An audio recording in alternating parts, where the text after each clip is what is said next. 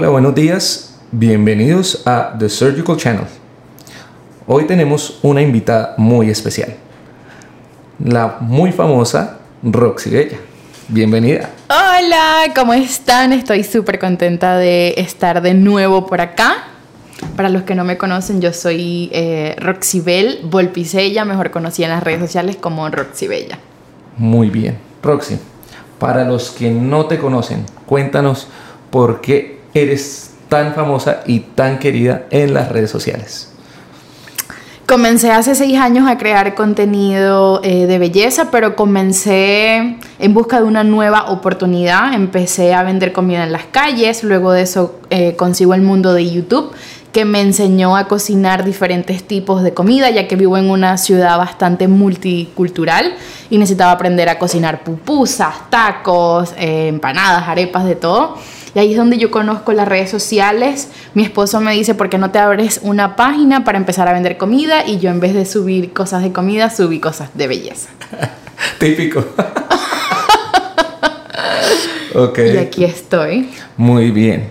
Entonces, para los que no la conocen, Roxy Bella es una de las eh, creadoras de contenido más grandes del mundo para maquillaje.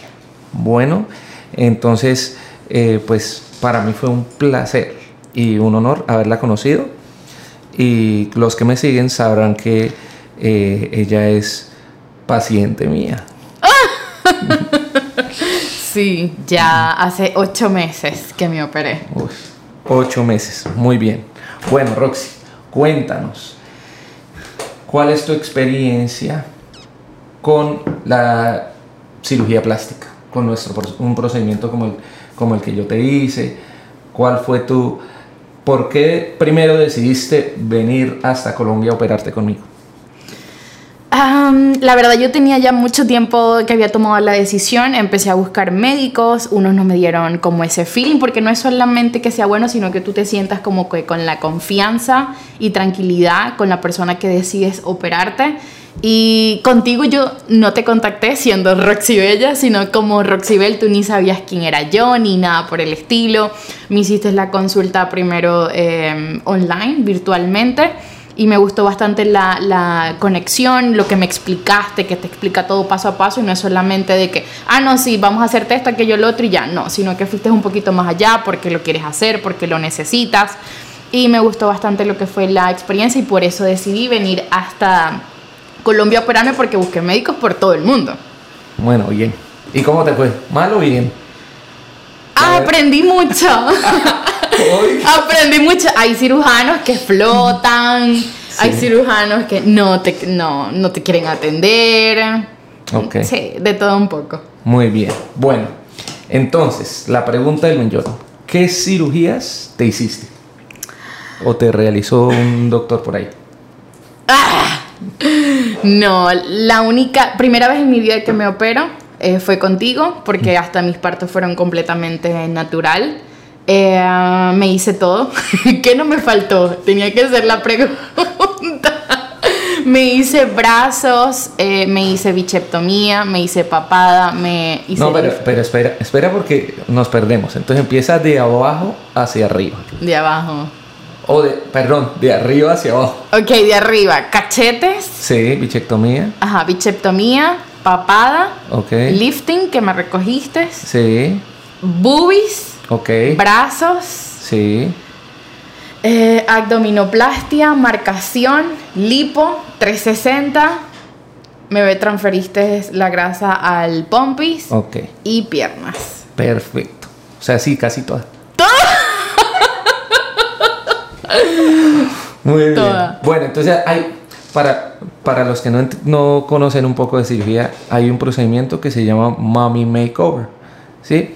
que es un procedimiento realmente que lo que se hace es la reconstrucción de la mujer después de haber tenido partos. Entonces, en ese procedimiento se incluye la cirugía de senos, reconstrucción de senos, la reconstrucción de la pared abdominal con abdominoplastia, lipoescultura y la grasita que sacamos la ponemos en la colita. Entonces tú te hiciste un mommy makeover, te hicimos un mommy makeover completo y aparte de eso le agregamos unas cositas que fue brazos, la bichectomía y la papada.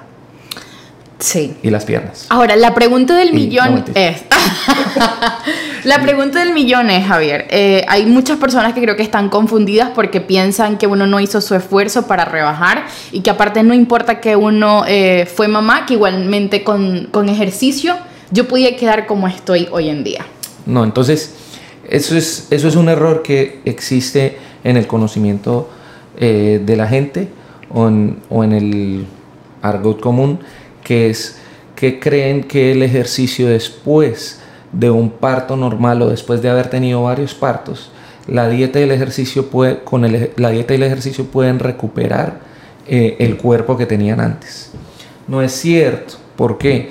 Porque la, normalmente el espacio que genera el bebé en el embarazo hace que los músculos se separen, hacen que los senos crezcan, que la piel se estire y todo eso a pesar de que después ha- hagan ejercicio y hagan todas las dietas posibles, siempre va a haber estrías, va a haber exceso de piel y va a haber flacidez en la pared abdominal. Les explico. Entonces, como la mujer crece y crece bastante en volumen, entonces ese crecimiento hace que haya un cambio grande en los tejidos. Y esos tejidos hay que recogerlos y hay que hacer una reconstrucción de la mamá. Por eso se llama mommy makeover. Entonces, no es que uno no hizo su sacrificio para rebajar, sino que así uno rebaje, igualito va a quedar flacidez en la piel y el cuerpo no va a quedar igual. Eh, aparte de eso, Javier no es que opera cualquier persona, tiene eh, ciertas características o cierto porcentaje de Sí. grasa que uno tiene que tener para poder ser apto y poder someterse a ese tipo de cirugías. Entonces, es muy importante entender que todos los procedimientos tienen un riesgo. Entonces, lo que nosotros tratamos de hacer siempre es disminuir los riesgos a lo máximo para poder tener un buen resultado y no tener ninguna sorpresa en el procedimiento.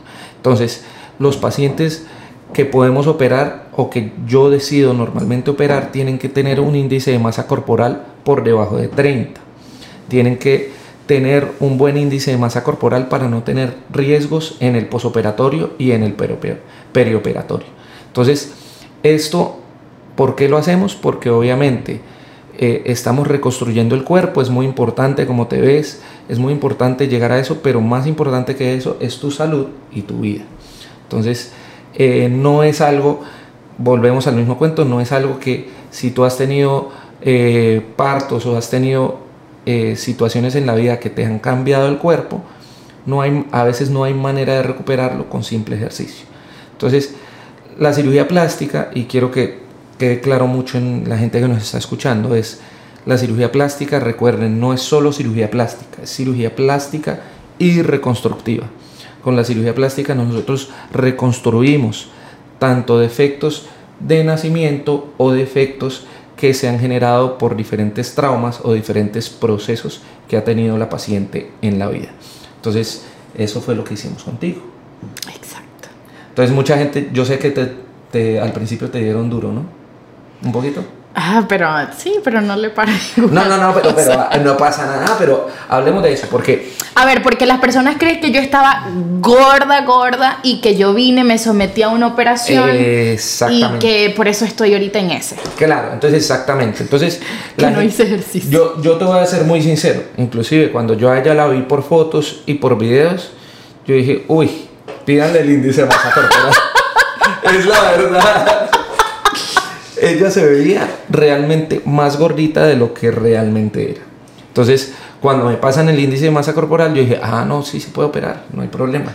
Y revisamos y ahí fue cuando decidimos, sí, Y listo. cuando me viste en persona, ¿qué fue lo que me dijiste? Pues que te veía, que, sí, que- que, oh, pero eres diferente. Claro, que te veías más gordita realmente en redes sociales de lo que eras en persona.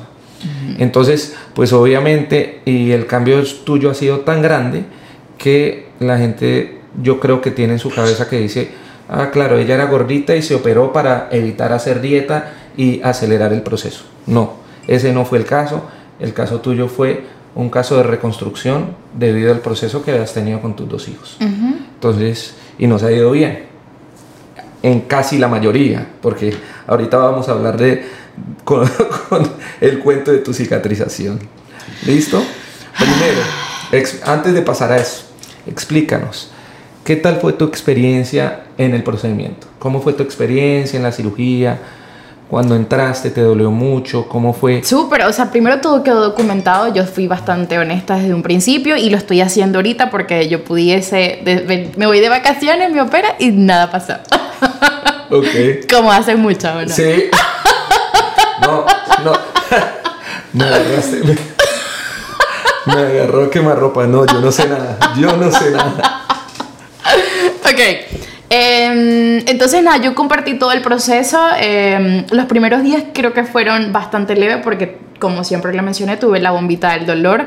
Mis peores días fueron el quinto, sexto. Creo que el cuerpo ya va reaccionando eh, mucho mejor. Pero, sin embargo, siento que lo que más me dolió en toda la cirugía fue la... Eso te iba a preguntar. ¿Qué fue lo más duro O para sea, senos. Uf. Súper bien. Súper bien. No sentí para nada. ¿Qué fue, qué fue lo más duro para ti de, de la cirugía? La papada y la columna. Ok. por la abdominoplastia, pero no fue la abdominoplastia, fue la columna por la posición Por- de estar... um, Por estar flexionada. Ajá. Entonces, expliquemos un poquito de eso. Entonces, las pacientes que tienen una abdominoplastia normalmente durante el posoperatorio, durante el manejo inmediato de la abdominoplastia, como tensionamos piel y quitamos lo más que podamos para que ese abdomen quede plano, eh, yo les pido a mis pacientes que al principio estén un poquito flexionadas para que esa, esa herida sane más rápido y no se nos vaya a abrir. Eh, como, abrir, como duraste un tiempo flexionada, pues obviamente eh, el dolor lumbar era importante. Sí. Lo tuvimos que manejar, eh, pero bien. Normal, vuelvo y te digo, tu caso es raro porque normalmente, y les voy a ser muy sincero, normalmente las pacientes de lo que se quejan es del dolor de la cicatriz, de la herida y de los drenajes linfáticos. ¿Cómo te fue con los drenajes? Cuéntanos la historia. Los drenajes, súper, yo aguanto bastante el dolor. Sí, Soy por eso te digo que eres un caso interesante porque recuerden, no todos los pacientes tienen el mismo nivel del dolor. Sí, eso creo que es muy importante aclararlo. Eh, pero lo que me, así me dolió bastante fue cuando tenía el dolor de la columna, porque claro, te hacen masajes también en la columna y te bajan hasta el huesito y creo que fue lo, lo más doloroso en mi caso, pero cuando te hacen los masajes sientes un alivio por todo ese líquido que, Que sale. Sí, totalmente. Ok, muy bien. Entonces, pasemos a la siguiente pregunta. Bueno, ¿cómo fue tu proceso de cicatrización? O sea, cuéntame, que eso ni siquiera lo sé yo, porque eso lo sabes tú diariamente. ¿Cómo se te fue cerrando la herida y en qué momento empezó a cambiar? ¿Te acuerdas o no te acuerdas? ¿En qué momento empezó a verse marroncita y a llegar el momento en que estás ahorita las cicatrices? Es que ellas no lo han visto. Ah, ya no sabes. Sí, claro que sí. Bueno, yo lo he mostrado, pero mi cicatriz está bien oscura y justamente en el área del frente es como si tuviese un gusanito por Eso. fuera. Eso. Entonces, la cicatrización, a pesar de que nosotros hagamos todo lo posible por hacer una buena sutura, utilizamos los mejores productos, las mejores suturas, las mejores cremas, la cicatrización lamentablemente tiene que ver mucho con cómo cicatrizas tú como paciente. Entonces, si yo, digamos, viera que hubiera sido solo la cicatriz y el ombligo bien, digo, "Mm, bueno, entonces, pero fue tu cicatriz y el ombligo, las dos Sí. cicatrices. Pero mira que las cicatrices de los cenitos no tuvieron problema. No, súper bien. Claro, entonces, ¿eso qué quiere decir? Depende de la paciente, pero también depende de la zona de la paciente. Entonces, no toda la piel es igual en todo el cuerpo. No toda la piel está a la misma tensión.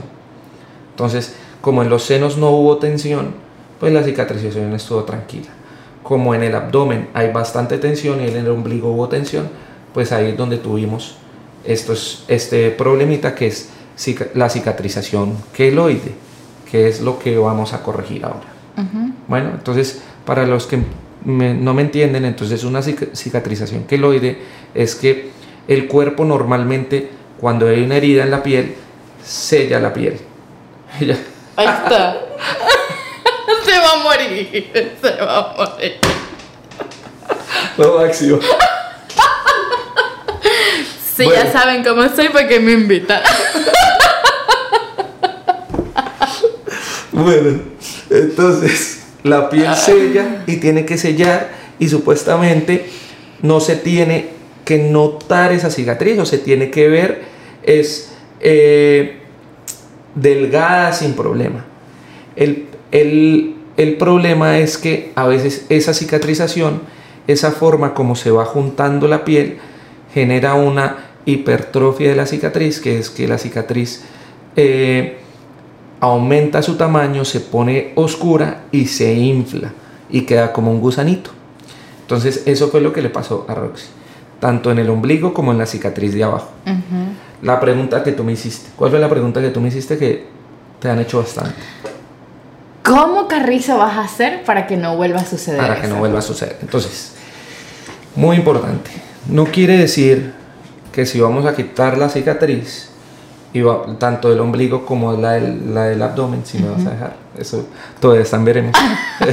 Él me quiere volver a abrir el abdomen. No el abdomen, solo la cicatriz abajo. Pero bueno, si volvemos a quitar la cicatriz, no quiere decir que no haya un riesgo de que vuelva a, salir eh, queloide. ¿Cuál es la diferencia esta vez? Hay una diferencia muy grande, es que la piel ya no está a tensión. Entonces, como ya no está a tensión, va a poder cicatrizar suavemente y nos va a hacer una cicatriz más tranquila Como la de los senos. como la de los senos. Uno. Y dos, pues obviamente, ya sabiendo que hiciste cicatriz queloide, vamos a empezar a, colar, a colocar medicamentos. Entonces hay unos medicamentos especiales para tratar de evitar una cicatrización queloide.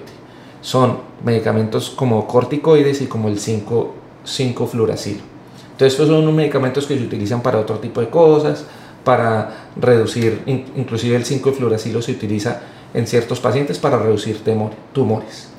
Entonces, este medicamento lo que va a hacer es, si esas células se empiezan a hipertrofiar, nos va- van, van a reducirse para que se mantenga planita y delgadita. Aparte de eso, vamos a hacer un tratamiento láser durante el proceso que estás acá, antes de que te vayas.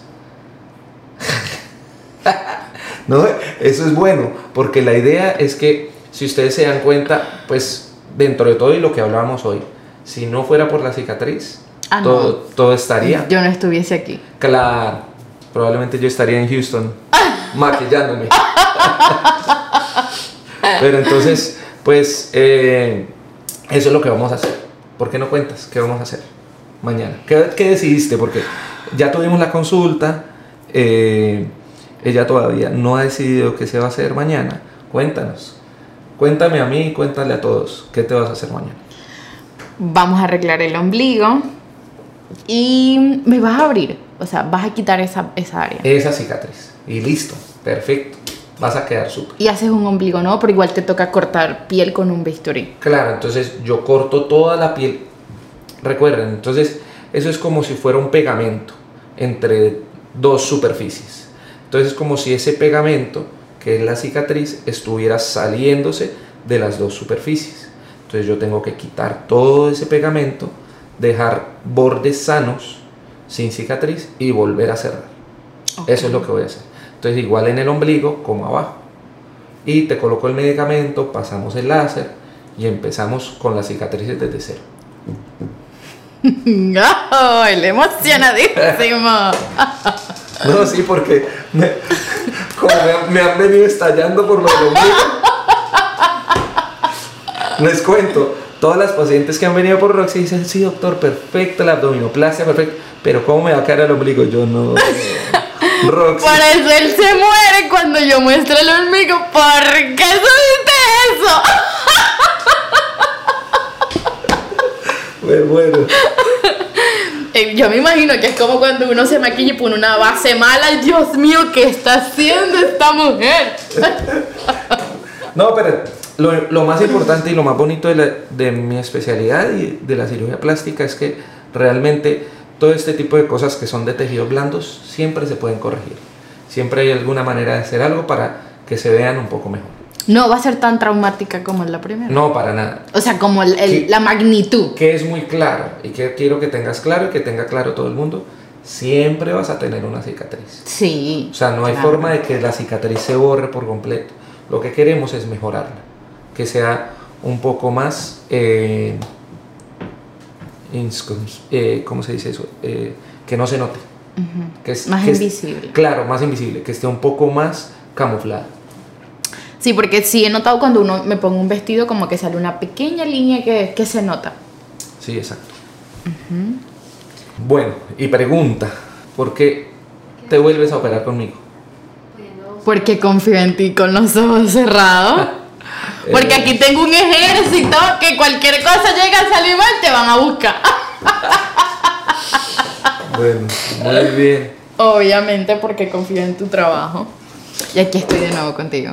Muy bien, tuvimos el placer de tener a Roxy Bella aquí en nuestro canal The Surgical Channel. Recuerden que vamos a tener más personalidades eh, hablando acerca de los procedimientos de la cirugía plástica. Muchas gracias por la invitación, gracias eh, por ser un excelente doctor, por estar al tanto de cada una de tus pacientes, porque a pesar de mis locuras, tú estás ahí siempre.